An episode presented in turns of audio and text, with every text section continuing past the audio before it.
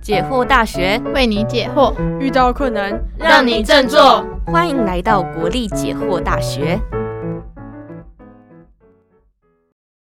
嘿，又回到了我们国立解惑大学，我是今天的主持人佩奇，我是费。哎，费，听说我们今天要邀请到一个学生组织来分享，哎，对啊，他们很酷的是，他们是从台大的一个专案出来的一个组织。哦，你说课程专案吗？对啊，然后我们今天很荣幸可以邀请到他们的创办人 Felicia 来为我们讲讲看这个组织的一些创办经历。好，欢迎 Felicia。嗨，各位听众朋友，大家好，我是 Felicia，中文名字是刘应成。那刚刚主持人有提到的那个学生团队呢，就是二十一天卡西诺。那我们的理念是我们相信每一个人都可以成为更好的自己，所以我们想要运用习惯养成的方式来帮助大家逐渐成为自己理想的样貌。那我们目前为止都是在办习惯养成挑战赛，目前已经办过三届了。第一届是在台大，然后第二届是大台北地区，到第三届是全台的习惯养成挑战赛。所以也许某些听众朋友可能有参加过我们的活动，所以可以。回回想一下，可以回想一下。好，那我跟大家稍微介绍一下我自己的背景，就是我刚从。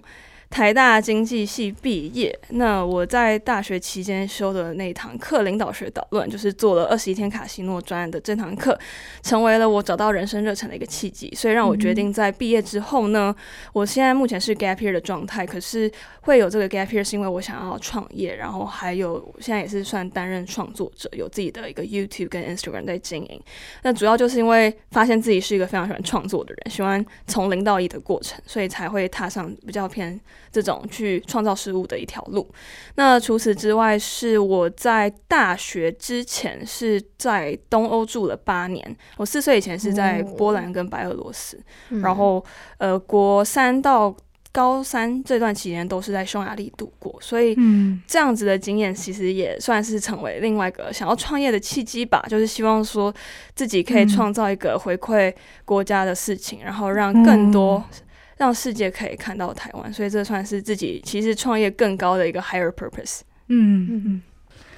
哦，了解了，那我们就来进入今天的题目喽。好，首先我们还是希望你能简单介绍一下这个团队，这是一个什么样的团队呢？哦。我们这个团队嘛，其就是刚刚讲到嘛，我们原本是从台大的一堂课出来的团队。那那个课程是台大领导学程的一个必修课，叫领导学导论，就是要做专案的课。然后那时候我跟七位同学，然后我们就一起想了一个。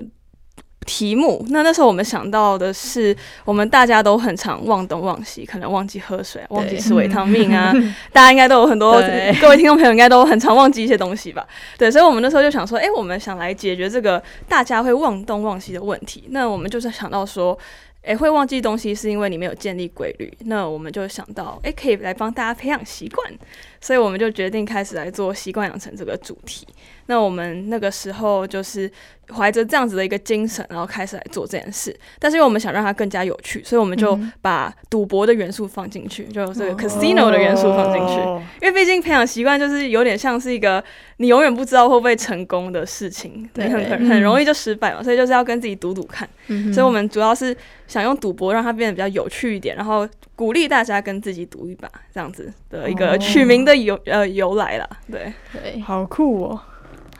那当初为什么你会想要创办卡西诺？就是从这个课程到你们正式创办的这个学生组织，那你为什么会想要做这件事？嗯哼。就是我们那个学期在台大举办了一场习惯养成挑战赛，然后总共有五十四位的同学来参与。那我们那时候是帮大家培养运动、慢跑、早睡早起、语言学习这三大习惯。那我自己其实一开始对于这个专案就是没有太大的期待，我就只是把它当成一个课来修。但结果我就发现说，哇，这个东西很好玩呢！就是你从零到一把东西生出来，然后你看到它对于一些人真的产生影响力，我觉得那是我。老实说，毕生那这样想起来好像很很已经活很久，可是我真的觉得是我有史以来做过最有成就感的事情，然后也让我觉得很开心，真的感到非常的开心，也更让我首次的了解到 passion 到底是什么样的感觉，所以我就认为说，哎，如果他只是一个课堂专案的话，非常的可惜，因为明明他有办法去为他人产生影响力，那我就想说，那我绝对不可以让他就这样结束，所以。就是自己决定说我要继续延续，然后呃就一路走到现在，已经差不多两年的时间了。我真的很佩服 Felicia 可以就是这样一个课堂专案，然后就这样一直持续到现在，而且已经三年了欸，对吧、好，那我想问问看，那你在这过程中有没有就是感到后悔或者是想放弃的时候？嗯，后悔没有，因为我觉得能够做这件事情是很幸运的，就我很开心，我可以透过一个专案，尤其是在大学期间，又找到自己很有热忱的事情。因为很多时候，其实这不是那么容易。嗯，想放弃的时候，我觉得呃是有的。会想放弃的原因，倒不是说我对这东西已经没有热忱，比较像是觉得在推广习惯养成上面，其实遇到蛮多的困难，就像是嗯呃，到底要怎么样把一个理念说的够动人，然后或者是说我要怎么样可以去让更多的人一起来投入习惯养成这件事情，嗯因为其实它就是是蛮蛮有力量的一个工具，因为如果你每天都持续做一件事情，其实你可以成为你想要的自己这样子，但是就。哦不是这么容易就可以传达给受众那样。然后再来的话，会想要放弃，除了是对于推广议题上面是有困难，有一定的那个门槛在，嗯另外也是有时候是内部，因为毕竟嗯学生团队其实人不会。那么稳定，会有一直重新招募，然后找人的这个状况。那每一次都是一直要跟新的团队的成员磨合，然后呃，有的时候也会觉得说自己可能也做的不够好，或者是在领导上面还有嗯。很多欠缺的部分，就会觉得遇到一些挫折，然后就会担心说是不是到底可不可以继续走下去这样子。嗯哼，那你在遇到这些挫折的时候是怎么调试你自己的心态？嗯哼，其实我觉得蛮想要分享的一个观念是，请大家好好珍惜当菜鸟的时候。就我觉得，呃，每个人都会遇到很挫折的时刻，然后，呃，一开始带团队是那个时候的自己是非常没有经验的，所以其实嗯蛮多的跌倒跟碰撞，然后也有被团队内部成员直接质疑说，我觉得我们做这事情一点意义都没有啊，为什么还要做呢？那那你身为一个领导人，你当他听到一定会觉得说，我如果我们都不相信自己的话，谁会来相信我们？可是，嗯在那样的状况之下，你必须要去反思，是说为什么会发生这样的事情，然后嗯，是哪个地方环节出了问题？很多时候我们会容易陷入焦虑，或者是很很想要逃避的心情，那很正常。可是最重要的事情是要相信自己有办法去解决问题，然后也只有真的解决问题的时候，你才会开始去成长。对，嗯那嗯，所以我自己觉得遇到挫折的时候，就是相一定要相信自己可以解决这个问题，因为每个人都有这样的能力。那你开始去执行，然后你多给自己一点时间，累积经验的时候，你就会慢慢发现，你以前很容易担心的事情，其实并没有你想象中的那么可怕。然后你一路走来，你就会发现说，诶，我以前很菜，可是我现在变得很厉害了，因为我有了这些经验，让我知道怎么样可以把事情做得更好。哇，感觉你在这两年是真的成长了很多哎、希望就是 Felicia 这一段话可以给一些就是现在失去动力的人，或是对，这现在正在创造一些新东西，但是有挫折的人可以有一些嗯有一些能量吧。对，然后，诶、那我这边还想要问一下，说就是现在听起来这个理念，我自己也是非常喜欢，就是在培养一个习惯，然后这在生活上也非常重要，然后把它变成一个赌博也非常有趣。那我觉得，嗯，比较难的是怎么把这件事情实践，因为有一个理念或者是呃，就想做一件事很容易，但是真的要把它踏上一个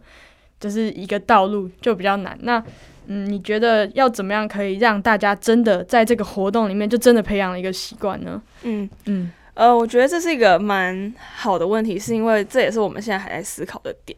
怎么样可以让一个很抽象的概念变得比较能够落地，嗯然后比较能够具体的执行。那我们其实，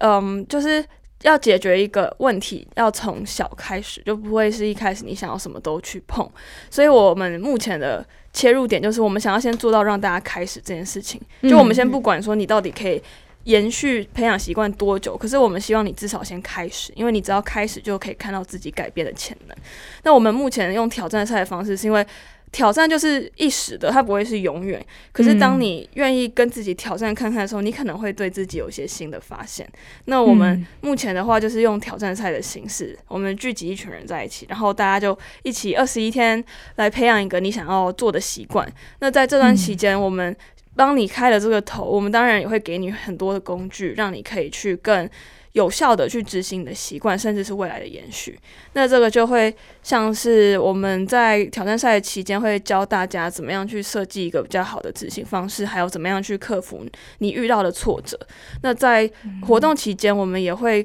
让大家有这个一个社团，然后可以互相彼此交流，嗯所以就不会是说你好像是单独一个人在做这件事情。那除此之外，是我们身为主办方，我们也会投入很大量的像是。呃，陪伴，或者是你遇到问题，你就可以找我们，跟我们咨询，然后我们会协助你去度过难关。所以，我们是嗯让整个挑战赛除了它是一个好玩的活动之外，更多是想要给予大家一些实实用的工具啊，让大家可以在活动结束之后，还是有这样子的可能继续去延续。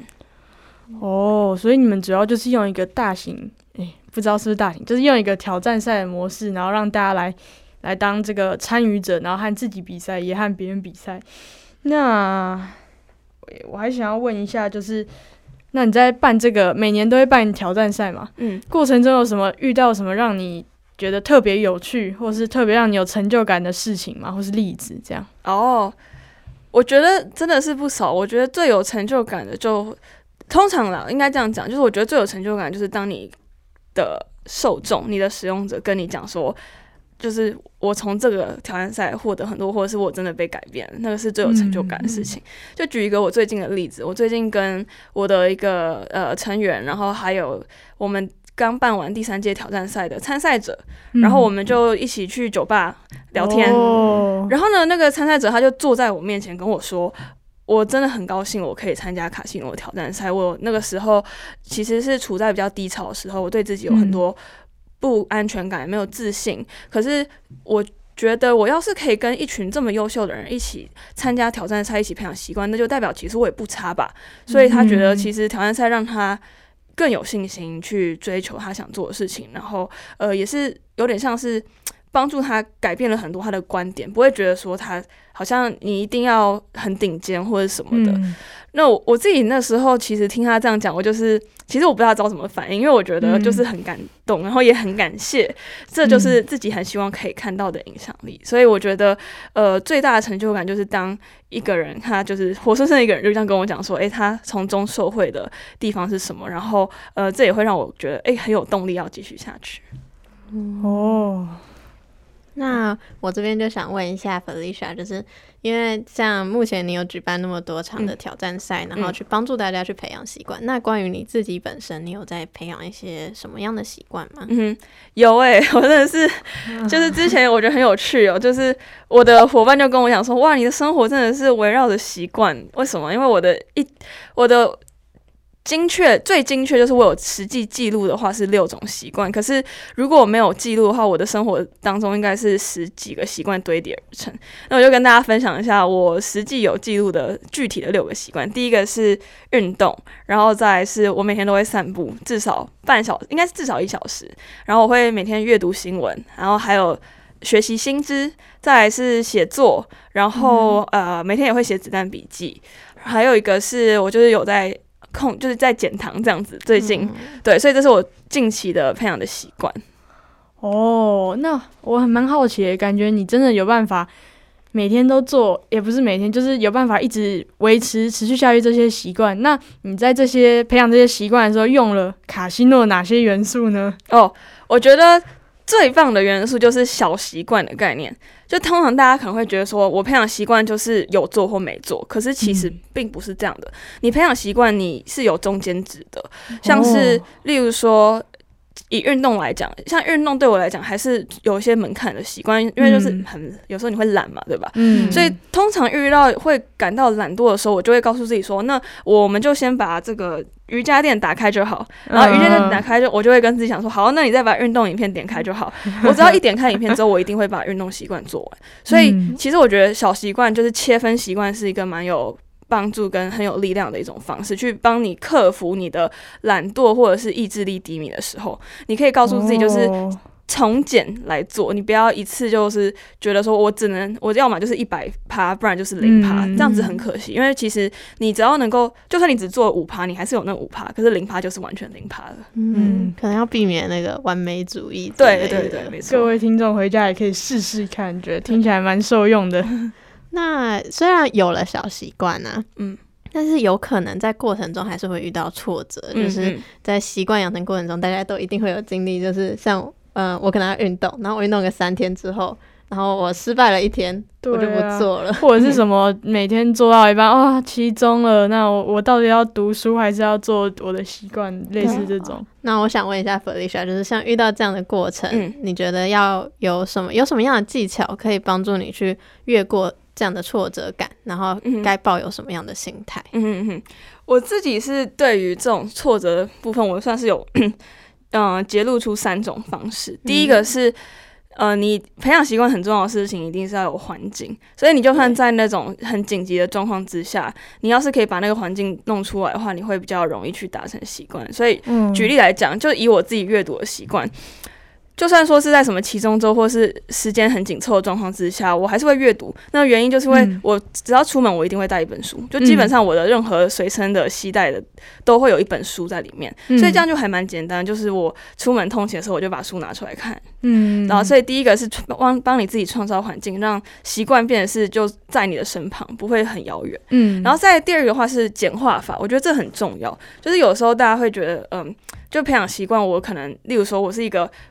本来完全没有运动习惯的人，然后你突然嗯规定自己一开始你一天要培养三十分钟的运动习惯，你基本上很难达成，因为实在是嗯太难了。所以这个时候我们让它简单一点，尤其是例如说像假设其中，或者是你今天有很紧急的事情，嗯那你你可以做的事情是，你把你原本运动时间缩短。假设你平常都是运动，例如说十五分钟，可是你今天真的嗯很赶，你要出门，或者是你有什么念书之类，那你就做五分钟就好了。嗯五分钟还是有运动啊，嗯，因为如果你你今天说啊我好懒，或者是天哪，其中要到，那我先不要做，那就是零了，完全是零了。哦可是你要是简化它，变成是五分钟，那你至少还有做到五分钟诶。所以嗯我觉得大家不要小看那种很小很小的那个步骤，因为毕竟你长期做下来五分钟，你每日积月累会变得是很多分钟。好，然后再来的话，第三个是创造变化。嗯很多时候可能会想放弃，是因为觉得哦好无聊哦。所以假设你是培养运动习惯嘛，那你要是每天都做同样的运动，你可能就会觉得说哦，我每天都在跑步，或者是我每天都做徒手训练，我觉得很无聊。嗯所以像我自己运动习惯，我每天都做不一样。我可能礼拜一做皮拉提斯，礼拜二做有氧，礼拜三做 full body workout，然后礼拜四嗯跳舞，礼拜五反正就是每天都变，就会觉得哦好有趣哦，或者是我就也不会特别规划，我今天想做什么运动我就做什么。所以你让你的习惯不要是一成不变，就是一个可以让你长久会觉得它是好玩的事情，而不是像一个你每天的例行公事。所以帮大家听众朋友们稍微总结一下，就我自己的三个 tips 是第一个创造环境，嗯第二是简化法，然后第三个是创造变化。哦，天呐，真的是满满的干货，果然是研究习惯研究了两年的人呐、对，那听了这么多的培养习惯小技巧，我还是蛮好奇一个卡西诺本身的算是核心的事吧，就是你觉得在卡西诺里面培养习惯是你们有一个核心的一个理念，就是是用这些你说的技巧来组成，还是说你是觉得说核心的理念就是是什么，然后用这些很多小技巧来表现你们这个理念，觉得比较像是小技巧是陪衬的，还是就是这么多技巧，然后然后变成了你们卡西诺为什么可以让大家培养习惯的原因？嗯。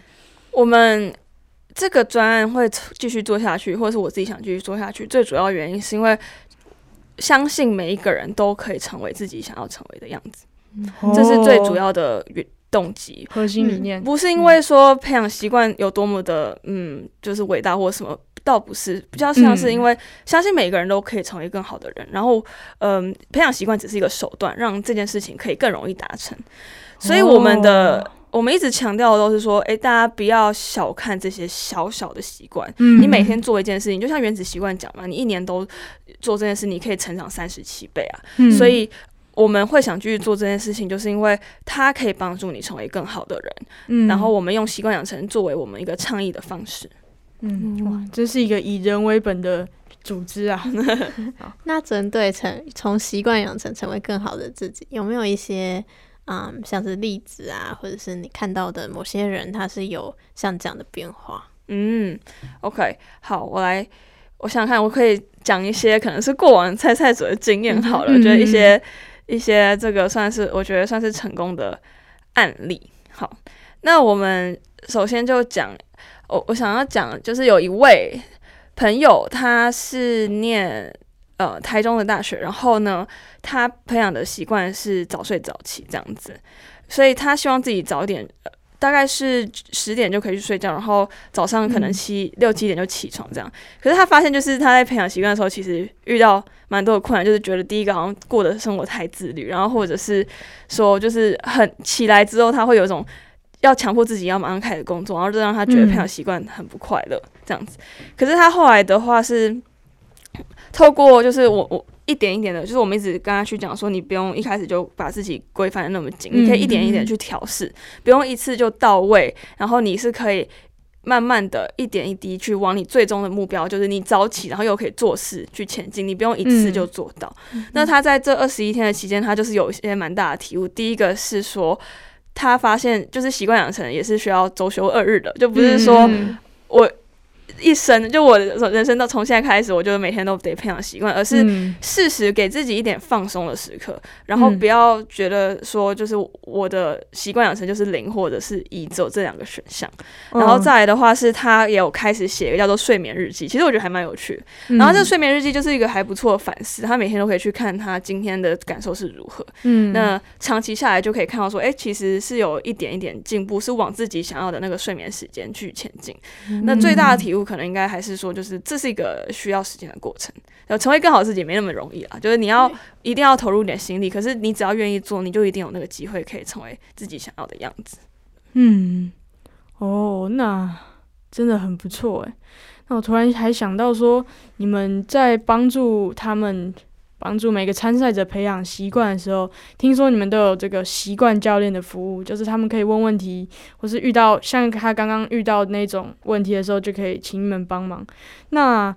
诶，我很好奇，说你们每你们团队每个人都是一个习惯教练吗？还是要怎么样的门槛？有没有一个标准才能成为那个习惯教练呢？嗯。我们团队没有每一个人都是习惯教练，因为大家的各自擅长的领域不是都不是，要不就比较不一样。那我们成为习惯教练有没有门槛？其实我们目前没有明文规定。我觉得比较像是，